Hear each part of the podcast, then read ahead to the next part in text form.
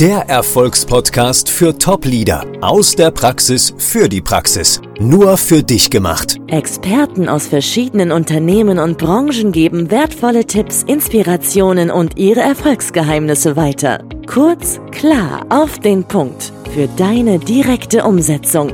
Von A wie Achtsamkeit bis Z wie Zeitmanagement. Der Erfolgspodcast macht dein Leben als Top-Leader leichter. Von und mit Marion Maasholder.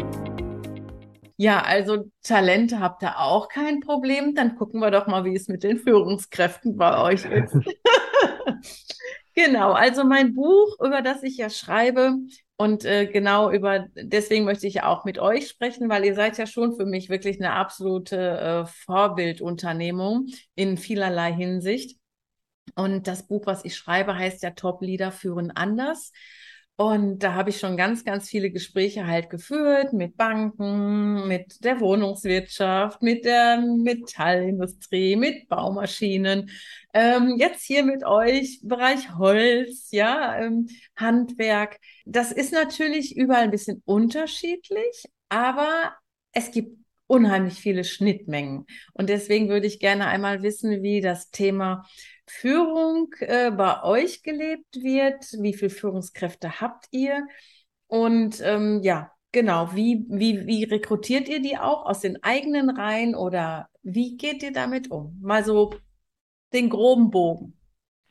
Ja, wir haben ungefähr acht Meister im Unternehmen, also nicht ungefähr genau.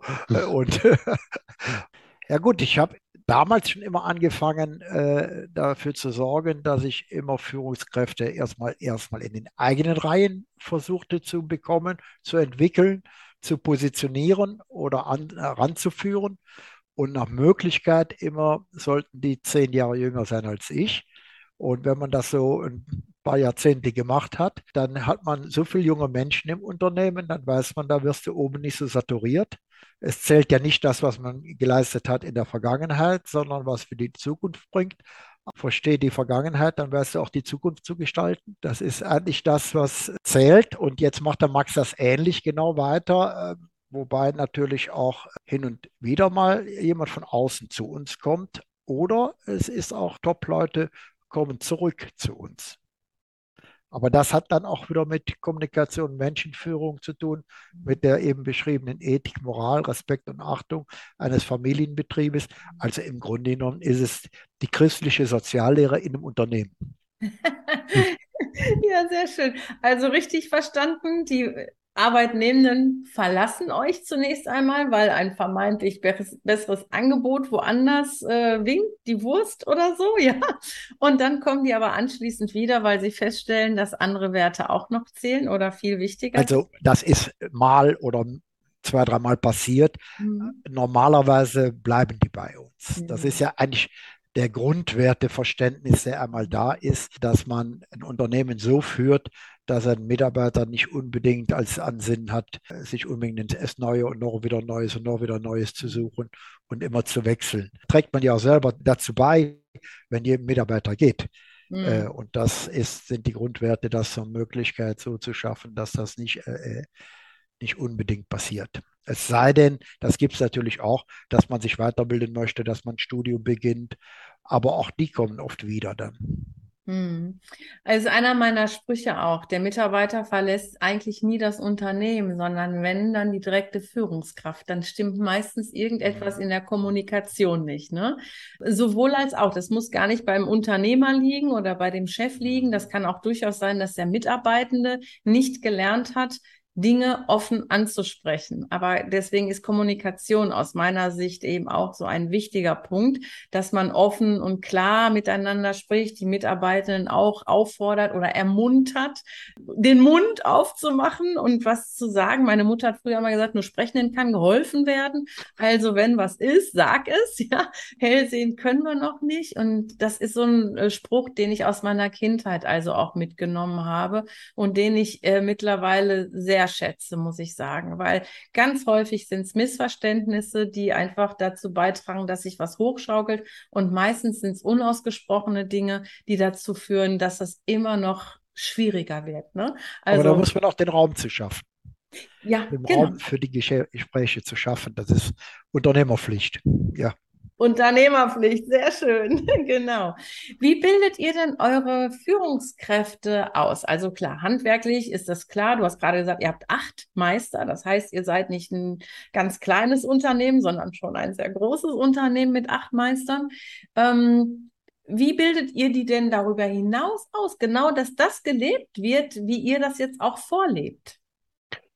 Genau, also das ist natürlich Weiterbildung ist das A und O. Ne? Also wir bilden unsere Mitarbeiter ständig weiter und geben die Möglichkeit für Weiterbildung. Daraus entstehen ja Dinge, nicht nur die Ideen, die ich vorgeben, sondern auch wieder neue Ideen. Und auch die dürfen wachsen und die sollen wachsen. Und das ist ja dann, dadurch kann sich Selbstwirksamkeit entfalten der Mitarbeiter und wieder die Sinnhaftigkeit, die daraus entsteht, die Lust an der Arbeit, die Freude und nicht das zu tun, was der eine da oben gesagt hat. Ne? Es gibt sicherlich Mitarbeiter, die das brauchen, ne? die wollen gerne folgen, aber es gibt auch Mitarbeiter, die gerne selber führen wollen, aber noch so gar nicht so richtig wissen, wie das so geht, aber die spüren es in sich. Mhm. Und durch Weiterbildung, durch Netzwerken, das ein Stück weit zu ermöglichen. Das ist, glaube ich, auch die Möglichkeit, den Mitarbeitern ähm, die Fähigkeiten an die Hand zu geben, die sie vielleicht in sich spüren, aber noch gar nicht so haben. Naja, und auf dem Weg befinden wir uns äh, immer mehr, ja. Hm. Ja, also ich habe das jetzt in der Zeit der Pandemie, die wir ja nun leider noch immer durchleben, nicht mehr so krass, aber sie ist ja immer noch da, als es ganz am Anfang war, erlebt, dass äh, alle Unternehmungen eigentlich vieles zurückgeschraubt haben. Klar, es ging natürlich nicht, weil wir auch den Abstand wahren mussten und sowas alles, aber man hätte ja auch Online-Angebote nochmal annehmen können. Ne? Und ich finde das so klasse, dass ihr das sagt, weil ich bin immer der Meinung, gerade in der Krise muss man noch mal mehr investieren, auch in die Mitarbeitenden, damit man eben gut durch die Krise kommt. Und äh, ne, das Gegenteil ist sehr häufig der Fall. Deswegen, ich finde das auch hervorragend, was ihr da sagt. Also meine Thesen bestätigt ihr alle. Ja, und, und ich wichtig, bin, so, bin so froh, dass es so kommt, ja. Ja, wichtiger als die Mitarbeitergewinnung ist ja eigentlich die Mitarbeiterbindung, ne? Weil also das, wie viele Headhunter sind am Markt, ne? Und das bringt dir nichts, wenn du zwei gewonnen hast. Dafür gehen zwei gute langjährige Kräfte. Also das ist viel, viel schlimmer. Das heißt, die Mitarbeiterbindung, das ist das A und O. Absolut, das ist auch ein Punkt. Was macht ihr denn für die Mitarbeiter? Ich meine, wir haben schon ganz viel gehört, aber hast du noch irgendwie oder ihr beide noch irgendeinen so heißen Tipp, was ihr noch so macht, damit die lange bei euch bleiben, die Mitarbeitenden? Wenn man meint, man müsste nur den Mitarbeiter kennen, dann ist das viel zu wenig. Man muss den Hintergrund des Mitarbeiters kennen. Man muss, äh, man muss wissen, wie lebt er zu Hause, was hat er für eine Herkunft, hat er Kinder, wie geht es den Kindern. Man, gegebenenfalls schreibt man sich auch den, äh, den Geburtstag der äh, Kinder mit auf, schenkt auch etwas zur Geburt, beteiligt sich an den Freuden der Menschen genauso mit wie an den Leiden der Menschen. Da kommt wieder das Thema, wenn, wenn Leid in Familien drin sind, da muss man Verständnis für haben und gegebenenfalls Freiraum äh, geben oder dann auch genauso die Mitarbeiter einbinden. Also wenn wir eben eine Stellenanzeige, die schicken wir auch nicht einfach so raus. Da sprechen wir erstmal mit den Menschen drüber oder mit den Betroffenen drüber, dass sie dann jemand an die, an die Seite gestellt bekommen. Oder überhaupt, äh, das ist das ganz große Thema jetzt, ARP-Preis. Das war der, die Ursache davon. Der älter werdende Mitarbeiter im Unternehmen hat ja immer Probleme mit Tonnagen, Leiter, Gerüsten, Mobilität. Mhm. Und dem stellen wir einen Partner an die Seite. Das ist dann meist ein junger, ein äh, jüngerer. Entweder ist es der Lehrling oder der schon fertig ausgebildete, der steht ihm zur Seite und ist ein Tandem. Das heißt, wir verschmelzen einen jungen Mitarbeiter mit einem älteren Mitarbeiter zusammen in der Funktionalität eines Tandems. Der Junge ist für Leiter größte Mobilität, Tornagen, alles, was den Arbeitsplatz erleichtert für den Älteren.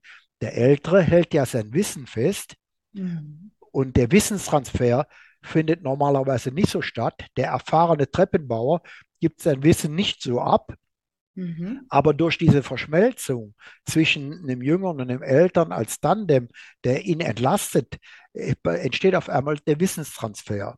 Das heißt, der ältere Mitarbeiter ist viel länger im Job, äh, ohne dass er sich so kaputt macht, wenn irgendwo an Leiter die größte Fassade, Fenster etc. irgendwas vor Ort gemacht wird, dann sorgt der Junge für ihn, dass er äh, ihn entlastet und auf einmal entsteht ein Wissenstransfer. Das ist gibt es nur Win-Win. Gute Dinge müssen wenigstens für zwei gut sein, sonst sind es schon schlechte Dinge. Ja, Absolut. Da fällt mir gerade die Geschichte zu ein, passt jetzt hier gar nicht hin, aber sie fällt mir gerade ein, wo es um einen blinden und einen, wie nennt man das, äh, nicht laufenden Menschen, einen lahmen, so hat man früher, glaube ich, gesagt, geht. Ne? Beide wollen in irgendeine Stadt der, der ohne Beine oder der nicht laufen kann, schafft es eben nicht und der Blinde kann nicht sehen da alleine hin. Wenn die sich aber zusammentun und der Blinde, den, der nicht laufen kann, trägt und der aber den Weg dirigiert, dann kommen beide ans Ziel. Und das ist mir gerade wieder eingefallen, die Geschichte, als du das gerade so gesagt hast. Ne? So ähnlich ist das ja hier auch. Ne? Es werden einfach die Stärken in den Vordergrund gestellt und beide profitieren voneinander. Und gemeinsam kommt man dann eben besser ans Ziel. Ne?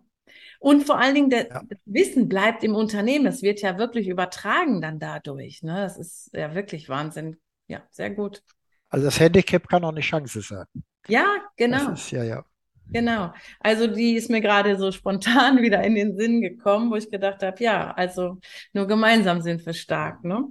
Ich würde gerne noch mit euch über die Zukunftskompetenzen sprechen. Also klar, ihr macht schon viel im Bereich Digitalisierung. Ihr seid vor, sehr fortschrittlich, was die Talentgewinnung oder überhaupt die Rekrutierung anbelangt. Die Mitarbeiter im Unternehmen zu halten, ist auch bei euch komplett im Fokus. Die Weiterentwicklung der Führungskräfte überhaupt der Mitarbeitenden wird bei euch auch groß geschrieben. Was glaubt ihr denn, sind die Chancen und Risiken des zukünftigen Arbeitsmarktes? Also was glaubt ihr, was müsst ihr noch tun, um auch weiterhin die Nase vorne zu haben? Was glaubt ihr? Also ich glaube, wichtig ist eine Balance zu finden zwischen, ich sag mal, dieser New Work-Bewegung, ähm, die ja sehr progressiv auch aus der Start-up-Mentalität herauskommt. Ähm, wir sind auch Mitglied hier im Aachen im Digital Hub als einziges Handwerksunternehmen. Und da bekomme ich sehr viel mit aus dieser Start-up-Bewegung, die ja sehr stark auf Skalierbarkeit setzt, die aber sehr stark natürlich auf dieses ganze New Work und Work-Life-Balance setzt. Und da sind viele Dinge, die, finde ich, auch bedenklich sind. Da wird sich übertrumpft, was die Mitarbeiter an Massagen bekommen und was sonst, sonst was so ist. Also da eine, eine Balance zu halten aus, aus traditionellen Werten, aus Dingen, die wir für unser Unternehmen entwickelt haben und nicht auf jeden neuesten Zug mit aufzuspringen, was man noch bieten muss. Weil ich glaube, Mitarbeiter finden das auf Dauer nicht immer nur gut, dass sie nur Rechte haben und nicht Pflichten. Die Mitarbeiter wollen auch was leisten und die wollen was bringen und die wollen auch stolz darauf sein und wollen nicht nur zeigen, guck mal, ich bekomme meinem Arbeitgeber dies, das und das, weil wir gerade einen Fachkräftemangel haben. Das wird sich ein Stück weit auch wieder ändern. Da eine gesunde Mischung drauf zu bekommen, in dem Mitarbeiter Gehör schenken, Verständnis haben, Weiterbildungsmöglichkeiten, äh, aber auch Leistung abzufordern und damit auch den Mitarbeiter glücklich zu machen. Ich glaube, das ist eine wichtige Führungskompetenz, dass man da offen für sein muss und nicht alles mitzugehen, was vielleicht gerade en vogue ist. Ja, es gibt ja nicht nur dieses Burnout-Syndrom, es gibt ja auch dieses Bore-out-Syndrom. Da ja. geht es ja darum, dass sich manche Mitarbeitende an ihrem Arbeitsplatz tatsächlich auch langweilen, weil sie unterfordert sind. Ne? Ja. Und das zielt, glaube ich, auf dieses Konto ab, was du jetzt gerade beschrieben hast, dass die Menschen eben auch Leistung erbringen wollen und dann auch gesehen werden wollen. Ne? Okay. Ja. Und die Leistung muss sichtbar sein. Das heißt, wenn für die Mitarbeiter, die gegebenenfalls an einer irgendeiner Stelle des Unternehmens stehen und die sehen das fertige Produkt nicht im eingebauten Zustand, mhm. da haben wir ja ein wunderbares Glück, dass wir ja Produkte herstellen, wo man stolz drauf sein kann. Aber wenn das zum Tag, Tages allerlei wird und man muss nur Beschläge einbauen, nur verglasen oder nur dies oder jenes machen, da passt das Wort nur nicht, äh, eigentlich nicht hin. Aber wenn ich dann, und das macht der Max immer montags, dann zeigt er alles, was in der Woche eingebaut worden ist. Und oft mit dem Kundenlob dahinter. Also er versammelt die äh, Mitarbeiter am Großbildschirm morgens um sieben und zeigt, was in der Woche so eingebaut worden ist und, der, und das fertige Produkt ein, in eingebautem Zustand und sagt, das habt ihr diese Woche geschaffen. Da ist das Wort Stolz fiel ja eben von Max. Das, mhm. das ist das, sie sind stolz darauf, so etwas mit hergestellt zu haben. Und damit ist man wieder Teil des Ganzen. Damit ist man wieder Team und nicht isoliert an seinem Arbeitsplatz. Ah, das ist natürlich genial. Ne? Das macht ihr jeden Montagmorgen. Ja. Zeigt ihr wirklich, was in der vergangenen Woche geleistet wurde und jeder hat seinen Beitrag dazu geleistet, dass das Produkt, was man sich da jetzt auf der Leinwand angucken kann, tatsächlich vollendet werden konnte. Genau. Das ist der Opener. Und daraus entsteht ja auch so viel mehr. Also dann wird darüber ja dann noch, höre ich schon, wenn die Richtung Arbeitsplatz gehen, dann wird darüber noch gefachsimpelt, dann kommen Ideen.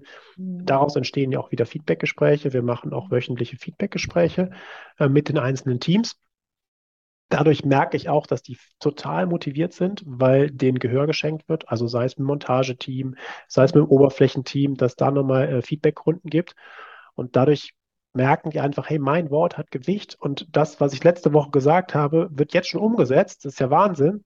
Und das gibt ihnen so viel Motivation und die sind dann einfach richtig stolz, da was beitragen zu können bei Brammertz zu arbeiten. Das merkt man einfach. Und ja, das ist, glaube ich, auch mit ein, ein kleines Erfolgsrezept, die Mitarbeiter so mitzunehmen, den Gehör zu schenken und das Unternehmen profitiert ja einfach davon. Auch das muss ich jetzt echt nochmal wiederholen. Das heißt, ihr macht wöchentliche Feedbackgespräche.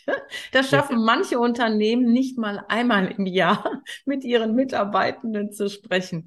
Und ihr setzt das, was ihr hört, auch wenn es möglich ist, zeitnah um. Ja, selbst und wenn es nicht möglich ist, wird es halt direkt wird's kommuniziert, warum es nicht möglich ist. Also dann versteht ihr auch zum Beispiel, wenn der Monteur sagt, oh, auf der Baustelle, das muss ich, warum habt ihr keinen Kran da organisiert? Das mussten wir jetzt mit vier Leuten heben, das ist ja gefährlich. Und wenn aber die Antwort darauf kommt, ja, du hast recht, wir haben versucht, einen Kran zu organisieren, es hat aber aus dem und dem Grund nicht geklappt oder der Kran konnte das immer, also die Begründung, warum es denn in diesem Fall nicht ging, dann versteht er es ja auch und sagt nicht, boah, sind die müssen es ja nicht heben oder solche Dinge könnten ja als Antwort kommen, ne, sondern die Transparenz, Klarheit, Offenheit. Das ist auch ein Schlüssel, was mir ganz Wichtigkeit, Offenheit und Klarheit, dass die Mitarbeiter immer wissen, wo sie dran sind. Das gibt auch irgendwie Sicherheit. Das gibt den Mitarbeitern Sicherheit zu wissen, ich weiß, hier, das wird klar kommuniziert und die verstehen, was ich sage, die hören, was ich sage und das ist Klarheit. Absolut.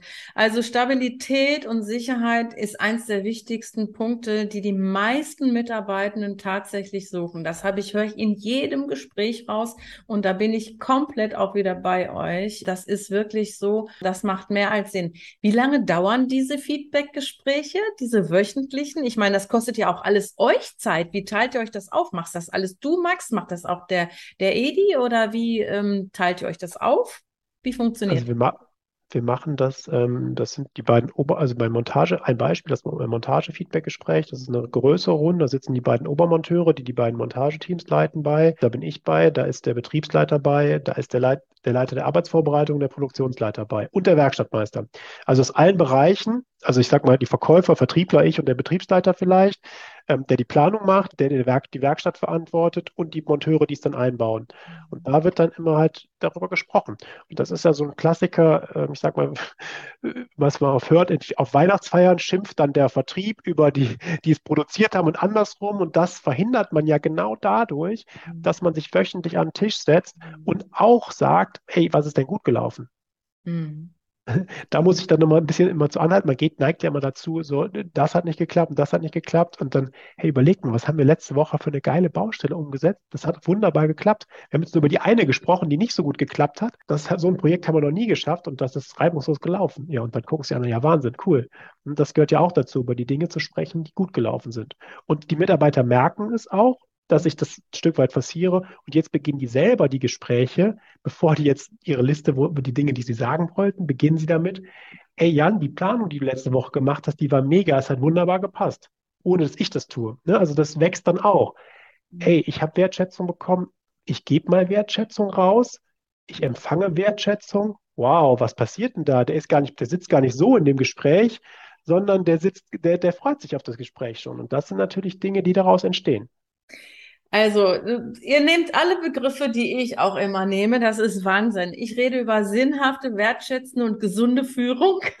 Und das höre ich hier mit allem, was ihr so von euch gebt. Das zahlt alles, wie gesagt, auf genau diese Punkte ein. Ich finde das sensationell. Sag mir noch mal ganz kurz, wie lange dauert dieses, äh, diese, also erst zeigt ihr die, das, was ihr geschafft habt, der Vorwoche, und dann geht ihr in die Feedbackgespräche. Habe ich das richtig verstanden? Nicht am gleichen Tag. Also man kann sich ah, okay. vorstellen, dass wir zum Beispiel am Montagmorgen morgen, das, die, das Wochengespräch dauert äh, 10 bis 15 Minuten mit allen Mitarbeitern. Da zeigen wir Bilder der Vorwoche und gehen dann in die Wochenplanung rein für diese Woche. Dann mhm. könnte dienstags das Montage-Feedback-Gespräch sein. Das dauert circa 30 bis 40 Minuten. Mhm. Genau, da müssen auch dann vorher, das muss klar sein, welcher Tag das ist, dass die Kunden angerufen werden, dass die Monteure dann nicht um 8 Uhr da sind, sondern vielleicht erst um halb neun. Ne? Also das muss auch geplant werden. Und Ach, so, das ist wechselnd, das Gespräch. Genau, also das ist ja in einer kleineren Runde. Das eine war mit allen Mitarbeitern, das ist dann, und dann die Feedback-Gespräche sind in kleineren Runden. Ne? Die betreffen dann die einzelnen Bereiche, sodass man dann konkret drauf eingehen kann. Nochmal Mhm. darauf achten, dass wir das auch nochmal differenzieren. Es gibt ja auch da noch die Gespräche, die für die Leistung der kommenden Woche anstehen. Das heißt, äh, neben dem, dass wir den Erfolg der vergangenen Woche gesehen haben und da hier und da noch, noch Vor- Vor- Vorschläge kommen, gibt es den Blick in die kommende Woche oder in die kommenden 14 Tage. Was sind denn die Herausforderungen? Mhm. Warum muss, muss der nächsten Freitag der und der Bau fertig sein oder die in die Fenster oder die in die Schränke oder die in die Produkte? Wenn man dann die Aufgaben schon für die Woche jedem in den Kopf entsendet, ist er Teil des Ganzen und weiß ganz genau, ich darf mich jetzt nicht verzetteln an irgendwelchen Dingen, weil Freitag wird das und das eingebaut. Wenn ich jetzt feststelle, da ist eine Glasscheibe kaputt, ich muss es sofort reklamieren, sonst ist die Freitag nicht da, die Neulieferung, oder wenigstens zeitnahes Organisieren, mitorganisieren, Mhm. dass das nicht alles bei einem auf dem Schreibtisch landet, Mhm. dass jeder andere dann mitdenkt, ich weiß ja, kommenden Freitag muss das und das fertig sein. Das Mhm. weiß ich dann schon montags. Mhm. Und nicht auf einmal donnerstags morgens, hey, sag mal, morgens müssen wir montieren. Und das führt zu Unzufriedenheit dann, weil Mhm. man dann des Abends eventuell länger bleiben muss oder einer schiebt es auf den anderen. Man sucht äh, einen Grund und keine Ursache. Also wir vermeiden die Ursache. Das ist ja häufig so, ne, dass die Menschen im Außen suchen, dass sie sehr, sehr häufig alle möglichen Menschen ja für irgendwas verantwortlich machen oder die Schuld von sich weisen. Das, das geht gar nicht aus meiner Sicht in dem Moment um eine Schuldfrage, wenn was schiefgelaufen ist. Man muss das analysieren, um daraus zu lernen, damit das nicht nochmal passiert. Das ja.